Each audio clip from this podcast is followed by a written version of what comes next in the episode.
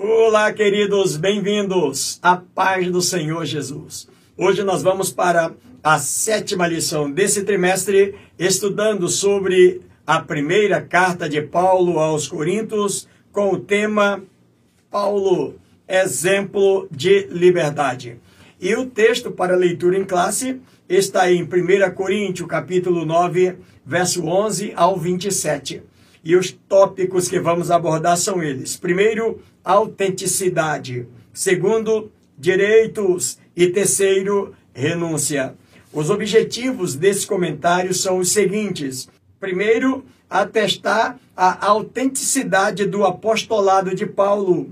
Segundo, entender que vale a pena abrir mão de alguns direitos em prol ao reino de Deus. Aprender com o exemplo de liberdade e renúncia de Paulo. E eu sugiro que você faça a leitura de todo esse capítulo 9 de 1 Coríntios, que somado ao comentário, o seu aproveitamento será ainda maior. É importante fazer a leitura, não ficar somente com o comentário. E para você que ainda não é inscrito e quiser fazer isso agora, nos ajudando para que o canal continue avançando e mais vidas ainda sendo alcançadas para o reino de Deus, seja também muito bem-vindo. Não esqueça de deixar o seu like, de fazer o seu comentário. Se quiser nos informar de onde você está nos acompanhando, também fique à vontade, terei prazer de, de respondê-lo. Se quiser também, aperta o sininho para que toda vez que a gente poste um novo vídeo você já seja informado. Portanto, vamos ao comentário de hoje. Na introdução, o escritor diz que a liberdade do cristão não é regida pelos seus direitos, mas pelo amor ao próximo. Paulo instrui os irmãos a abrirem mão de certos direitos individuais em favor da unidade entre os irmãos e do testemunho da igreja perante os de fora da comunidade cristã, conforme está registrado em 1 Coríntios, capítulo 6, verso 7. A ética cristã consiste em colocar as necessidades do próximo acima de nossos direitos individuais. 1 Coríntios capítulo 8, verso 9. Primeiro tópico, autenticidade. Primeiro subtópico, autenticidade do chamado. 1 Coríntios capítulo 9, verso 1.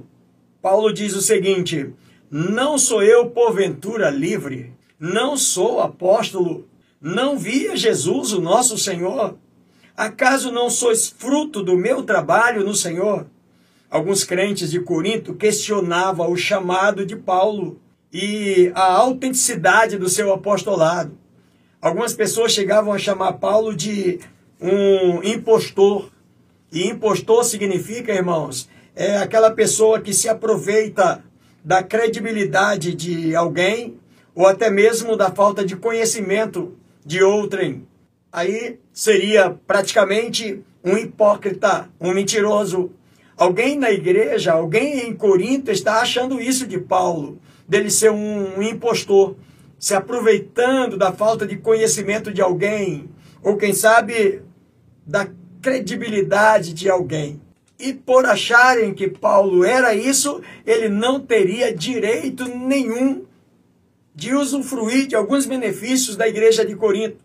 E nós vamos observar, à luz do comentário, que o que prova que alguém é verdadeiramente um apóstolo em Jesus, ele mesmo, Paulo, é como que fizesse algumas perguntas e ele mesmo respondesse. Quais são elas? A principal causa para que alguém fosse um apóstolo era ter visto Jesus Cristo. A segunda coisa era trabalhar pelo Evangelho. E a terceira era produzir frutos. Pois bem, então, quando olhamos para esse ponto do comentário, nós vamos perceber que o primeiro ponto, a primeira pergunta, podemos dizer assim, respondendo Paulo, ter visto a Jesus. Aí alguém pode dizer, não, mas ele não viu a Jesus. Queridos, no livro de Atos dos Apóstolos, no capítulo de número 9, no verso de número 17, nós temos um dado impressionante e muito interessante para todos nós. Saulo de Tasso quando ele teve o um encontro verdadeiro com Jesus numa visão e que ele ficou como cego, é levado guiado dali para frente para a casa de alguém.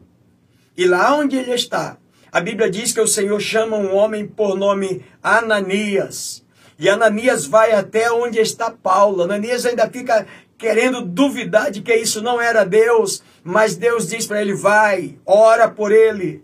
Ele está sem enxergar lá, mas vai para que ele recobre a vista. E o texto diz que quando Ananias chegou lá naquela casa, ele disse: Irmão Saulo, o Senhor que te apareceu no caminho por onde vinhas, me enviou para que torne a ver e seja cheio do Espírito Santo. Irmão, isso aqui é um testemunho autêntico de um homem chamado Ananias, provando de que a revelação que ele tivera foi o próprio Jesus dizendo: Vai lá, Ananias, porque eu já apareci para ele. Depois nós vamos ver também no livro de Atos dos Apóstolos, no capítulo 18, no verso 9, a prova desse apostolado. Quando Paulo está em Corinto e de repente em uma visão, o escritor diz que disse o Senhor em visão a Paulo: Não temas, fala, não te cales. Paulo já estava quase com a sua bagagem arrumada para deixar Corinto. E o Senhor lhe revela, lhe mostra em visão, dizendo: Paulo, sou eu que estou mandando, fica aí. Então, esse é a primeiro, o primeiro argumento, logo, que caía por terra, é de que Paulo viu sim o Senhor. O segundo argumento é que para ser um apóstolo é alguém que trabalha pelo evangelho. Paulo também tem toda essa defesa de foi um homem que trabalhou muito pela causa do evangelho. Uma pessoa que por onde ele passou, ele abriu trabalho para o reino de Deus. E terceiro, produzir frutos. O que, que é isso? Ganhar almas para Jesus. E lá está o fruto aonde? Na igreja de Corinto, a prova cabal de que os crentes de Corinto, eles não tinham razão nenhuma para falar isso de, do apóstolo Paulo. Ele tinha todos os predicados de um chamado autêntico. Qualquer outra pessoa poderia questionar o seu apostolado, menos os crentes de Corinto. Esse daí não tinha direito. Infelizmente, tinha alguns lá da língua grande que estavam falando, querendo denegrir a imagem do apóstolo. Paulo teria inúmeros direitos e privilégios legítimos, mas resolveu abrir de mão de todos eles para poder pregar o evangelho a todos os grupos que viviam em atritos na igreja de Corinto. Não era simplesmente um grupo, não, era vários que estavam em atrito, nós vamos acompanhar ainda nesse comentário. Segundo subtópico, a autenticidade dos direitos. Paulo defende direitos legítimos no cumprimento do seu chamado apostólico. Qual é o primeiro? É o suporte da igreja e sustento material digno, sem que ele precisasse trabalhar em outro ofício, enquanto o trabalho do, do ministro lhe tomasse todo o tempo e o, todo o seu potencial. Então Paulo deixa claro, olha, enquanto eu estiver trabalhando, eu tenho direito de que vocês custeiem, de que vocês me ajudem a suprir todas as minhas necessidades. Ele chega a falar para Timóteo isso, quando ele diz: o trabalhador é digno do seu salário. O ministério é uma obra excelente. Paulo deixa muito claro quando ele fala com Timóteo isso. O trabalhador, Timóteo, é digno do seu salário. O segundo direito mencionado por Paulo, do qual ele abdicou, era o de se casar e de se fazer acompanhar da sua esposa. Nesse caso, Paulo teria o direito de pedir à igreja que suprisse as necessidades tanto dele quanto da sua esposa. Há quem diga que o apóstolo Paulo ele fora casado antes. E se Paulo havia sido casado em alguma época, é difícil determinar. Mas à vista do seu conhecimento da vida de casado, que ele se refere lá no capítulo 7, do verso 1 ao 9, Paulo dá um show da vida de casado.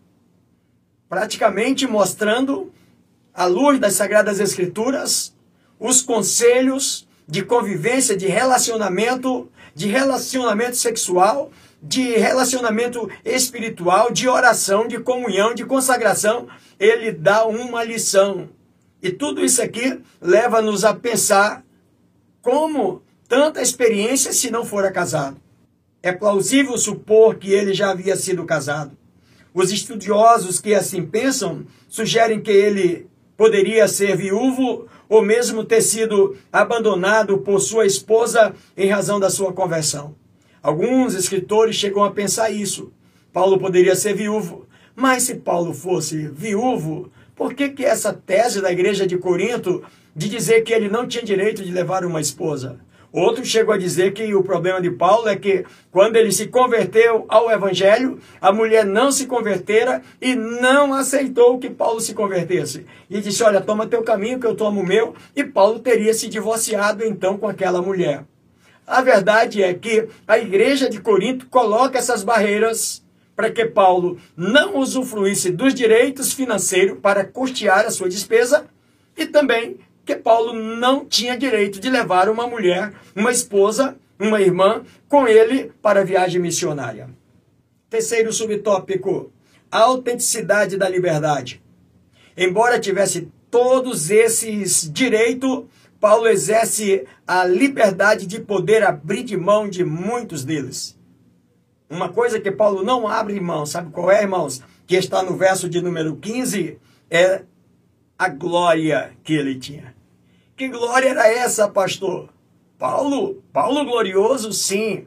A glória que Paulo se refere nesse verso 15, dizendo o seguinte: Porque melhor me fora morrer antes que alguém me anule esta glória. Ele está falando, irmãos, do de servir a Cristo. Ou seja, ele está dizendo: vocês podem me privar de tudo. Vocês podem não me dar oportunidade nem direito para nada. Mas uma coisa vocês não vão me privar. Uma coisa vocês não vão tirar de mim. É essa glória, esse desejo e esse direito que eu tenho de servir. E Paulo continua servindo a Cristo. Independentemente dos comentários à volta, ele continua sendo fiel. Em nenhum momento ele condena o direito do sustento ministerial e do casamento, como veremos nos próximos tópicos. Ele primeiro defende esses direitos como autênticos. Então, para nós termos uma noção muito clara de que ele, esses direitos ele defende, é legal esse direito para ele, mas ele abre de mão exatamente por causa daqueles crentes em Corinto que murmuravam com respeito a essa situação na vida do apóstolo. A preocupação de Paulo é que os cristãos que se julgam fortes não levem os cristãos fracos a perderem a sua fé. Essa é a preocupação dele. Embora que alguém ache que eu não tenho direito, bom, eu tenho direito, mas para salvar alguém eu abro de mão do meu direito. Essa era a linguagem de Paulo. Ele não se preocupa se os cristãos fortes se sentirão ofendidos pelos fracos. Para os fortes, é como se dissesse: seus direitos são irrelevantes. Sua incumbência maior é imitar a Cristo e abrir mão de seus direitos divinos a fim de tornar a salvação possível a todos. Então veja que, mesmo ele sabendo que tem todos os direitos, mas ele prefere abrir de mão. E por isso ele olha para os crentes fortes também, aqueles que achavam que tinham todo o direito do mundo, dizendo: ó, não é bem assim não. Nós precisamos entender de que o crente fraco precisa de nós, e se tivermos que abrir de mão do nosso direito, é possível fazer para alcançá-los eles também. Segundo tópico, direitos, capítulo 9, versos 5 ao 11. Primeiro subtópico, casamento, que está no verso 5. Nesse ponto do comentário, o escritor Paulo diz o seguinte: e também de fazer-nos acompanhar de uma mulher irmã, como fazem os demais apóstolos e os irmãos do Senhor e Cefas. Paulo menciona o direito de casar e levar consigo uma esposa crente, podendo prover a ela a proteção e sustento. Era costume na época casais cristãos viajarem juntos para pregar o evangelho. E aí nós observamos o escritor falando sobre Tiago, irmão do Senhor, e Cefas, que eram conhecidos do, dos coríntios. Eles tinham cada qual a sua esposa e podiam desfrutar desses direitos. Interessante, eles podiam, mas o apóstolo Paulo era vedado isso a ele como quem diz assim, ó, você não tem direito de ser um missionário, você não tem direito de pregar o evangelho. Ele disse, com direito ou sem direito, pois eu vou assim mesmo. Eu não posso levar, eu não posso ser ajudado, tudo bem, eu abro de mão, mas eu vou continuar servindo ao Senhor. Ninguém vai tirar esse direito de servir ao Senhor. E aí, o segundo subtópico, ele fala sobre o sustento, que está no verso de número 7. E interessante que ele faz uma comparação nesse verso. Ele faz uma alusão do soldado que, quando vai à guerra, ele não tem como ir à guerra e trabalhar enquanto está guerreando. Alguém tem que manter ele na guerra. Ele faz menção também do agricultor que faz o seu plantio e que, quando faz a colheita, ele tem direito plenamente de colher. Ele faz menção também do pastor de gado, de criador de gado, de ovelhas, que também cria o seu rebanho e tem direito de usufruir também do rebanho, tirar o seu sustento do rebanho. O apostolado era considerado como um ofício, um trabalho em prol da igreja que exige esforço e dedicação. Paulo deixa claro isso para os crentes. Alguns dos apóstolos, pela importância da missão e até pelo chamado que receberam de Cristo, no livro de Lucas, capítulo 5, verso 10 e verso 11, eles escolheram abrir mão de suas profissões para se dedicarem de maneira exclusiva ao trabalho do Senhor. Eles eram pescadores. Se você ler a referência, você vai ver. Eles abandonam a sua, o seu barco, a sua rede, a sua pesca, a sua profissão para seguir a Cristo. Então, Paulo compara o, o ofício apostólico a três profissões muito comuns da época. Todos eles conheciam isso. Em Corinto, ninguém estava ignorante a essas profissões. Todos sabiam. Por isso que ele faz a pergunta: qual é o soldado que vai para a guerra e não tem ninguém que sustente? Qual é o agricultor que quando ele faz a sua colheita e se ele quiser comer alguma coisa, ele tem que ir lá na feira comprar alguma coisa para comer. Qual o criador, qual o pastor, o criador de rebanho que está no seu serviço e quando ele precisa de alimento, ele tem que ir também lá no mercado para comprar um litro de leite para ele ou para os seus filhos. Paulo deixa claro que essas pessoas, todos eles têm pleno direito dentro dos seus ofícios de trabalho. Então, Paulo aplica esse mesmo raciocínio ao, ao ofício apostólico, demonstrando que é lógico e justo que aquele que dedica sua vida à causa do evangelho, gerando milhares de frutos, seja sustentado por esses frutos. Aí aqui Paulo diz: Olha, eu tenho direito, eu tenho pregado, a igreja foi eu que lancei aqui a, a primeira mensagem é a igreja que eu fundei. Então, se isso é verdade, tanto para o soldado quanto para o agricultor, para o, o pastor do rebanho, se era verdade no que diz respeito às profissões seculares, quanto mais seria em relação à obra de Deus. É essa a defesa de Paulo, mostrar para os crentes de Corinto que na verdade eles estão aí com essa arrogância toda, mas ele abre de mão do direito, mas que direito ele tem? Ele tem direito.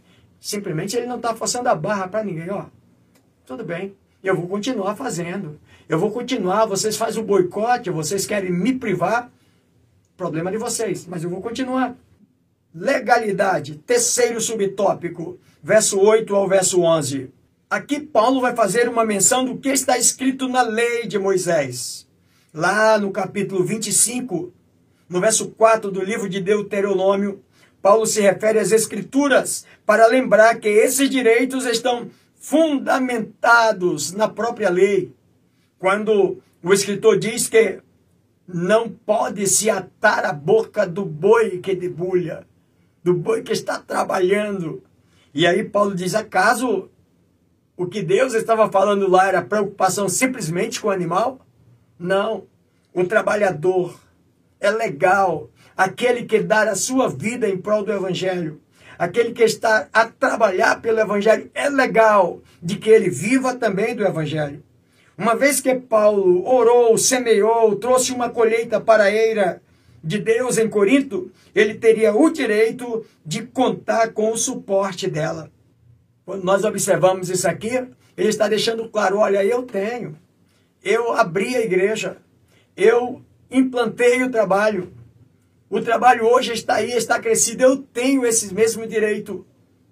O Evangelho me dá esse direito e a palavra de Deus me dá esse direito. Eu vivo hoje para o Evangelho, mas ele prefere abrir de mão dos direitos para não causar problemas ou transtorno na igreja de Corinto, para salvar aqueles crentes, porque os crentes que estão realmente mais preocupados com isso, irmão, são quem? São os crentes fracos, aqueles com menos conhecimento. E Paulo está tendo o cuidado de salvá-los também.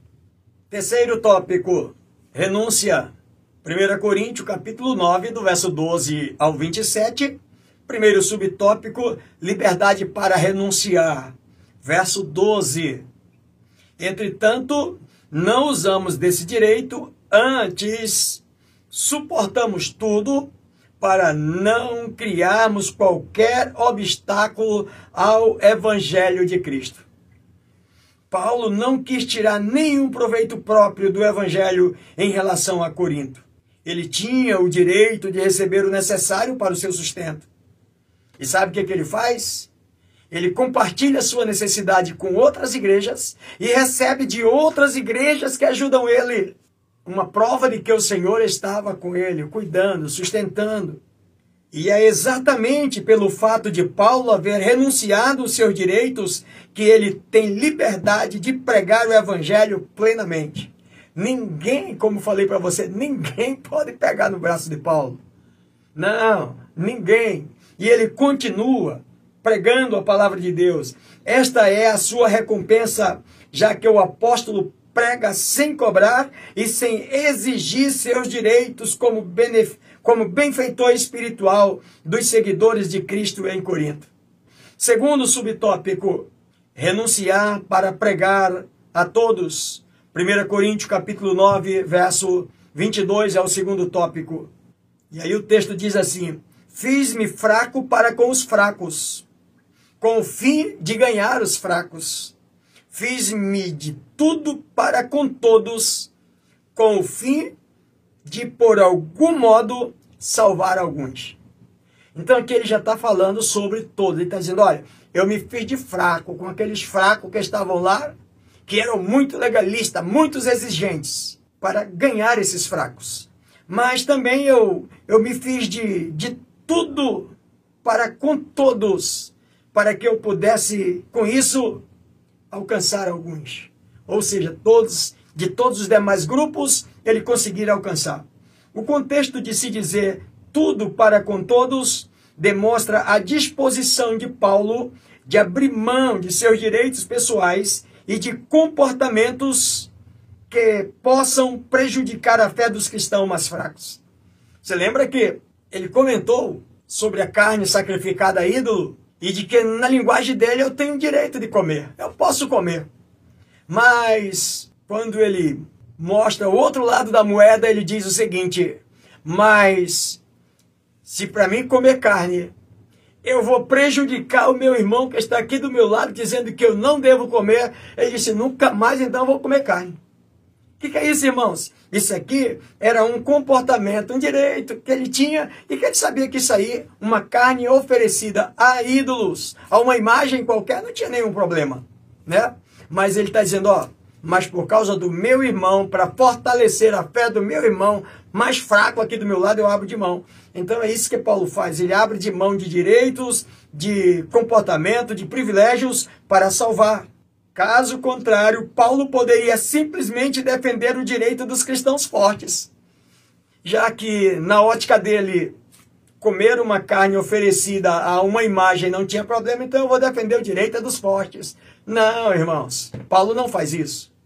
Paulo ele abre, pelo contrário, ele abre de mão do seu direito de comer a carne oferecida a ídolos, que está no capítulo 8, argumentar em favor deles.